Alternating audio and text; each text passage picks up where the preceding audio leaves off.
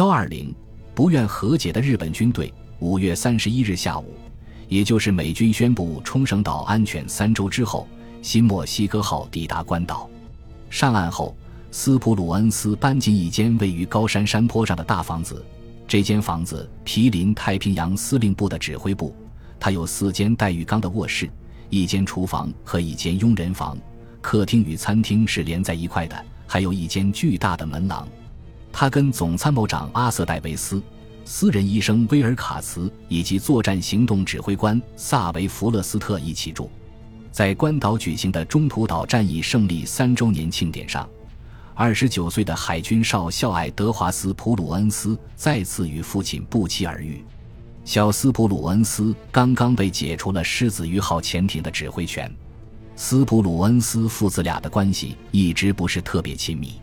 爱德华后来写道：“那天他们一起走了很久，在这过程中，老斯普鲁恩斯对于美军驻冲绳岛海域的舰船和船员因自杀式袭击而遭受的伤亡深感担忧。之前我从未见过他如此忧心忡忡。”哈尔西想对日军采取一些反制措施，他率领快速航母从冲绳岛出发，于六月二日和三日对九州岛的目标发起攻击。此次空袭导致美军损失了十六架飞机和十二名飞行员。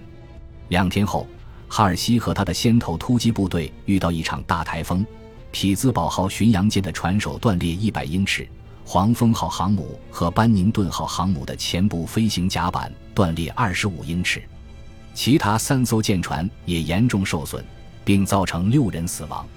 斯普鲁恩斯宁愿完成他在琉球群岛最开始负责的工作，但是尼米兹没有让他这么做。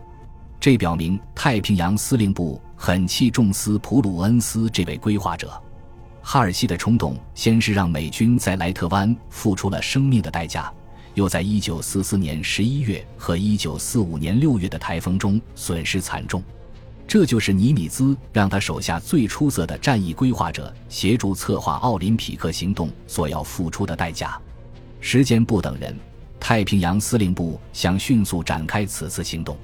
六月六日，在最高战争指导会议的一场会议中，日本最高指挥部率先正式提出结束战争的议题。六巨头似乎为军国主义倡导者阿南惟基和梅津美之郎发起的心理闪电战着迷。他们呼声很大，就连铃木首相也振作精神，发表了热情洋溢的演讲，宣扬全国人民光荣赴死的理念。在此之前，铃木被外界广泛认为是一个优柔寡断，在政治理念上持温和立场的首相。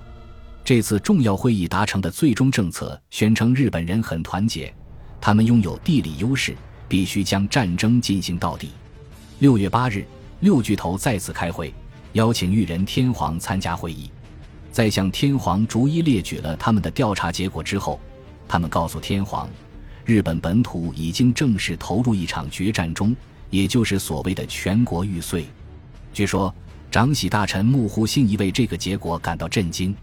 随后，他开始拟定终战的潜在条件。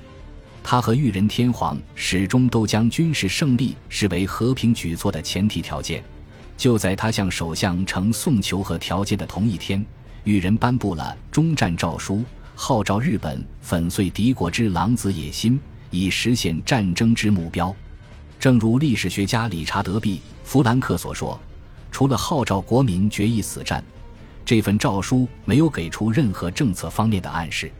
因此，对于政府高层正在秘密进行的踌躇不前的求和举动，完全无法得到公众的理解。更不可能赢得公众的支持。然而，日本外交官无法再打动美国人。那些在一九四一年关注日本举动的人，不禁回想起天皇密使访问华盛顿的照片。就在日本偷袭珍珠港前一天，这位密使还情真意切地提出和平建议。一九四五年六月一日，盖洛普公司在一份民意调查问卷中问道。倘若我国同意不向日本本土派遣占领军，日本可能会提出投降并召回海外军队。如果我们有这种机会的话，您觉得我们应该接受日本的和平提议吗？又或者，我们是否应该战斗到底，直至在战场上完全打败日本。对于这一假设的和平提议，百分之九十的美国民众表示不接受。日本并没有给出和平提议。战争结束后，枢密院议长平沼骐一郎在接受美军审讯时称。日本政府循环论证的思维模式，使其无法做出绝大多数人都知道要怎样做的决定。那些熟悉内幕，尤其是在陆军和海军长期服役的人，自然明白，在当时的环境下，战争不会这么顺利的结束。他说：“因此，这相当于我们必须立即结束战争。”铃木也这样认为。成为首相之后，他发表了一些好战宣言，这听起来有些矛盾。但是，我认为他之所以做出这些举动，是因为他坚信，在战争时期，一名首相不应该发表带有绥靖主义色彩的演讲。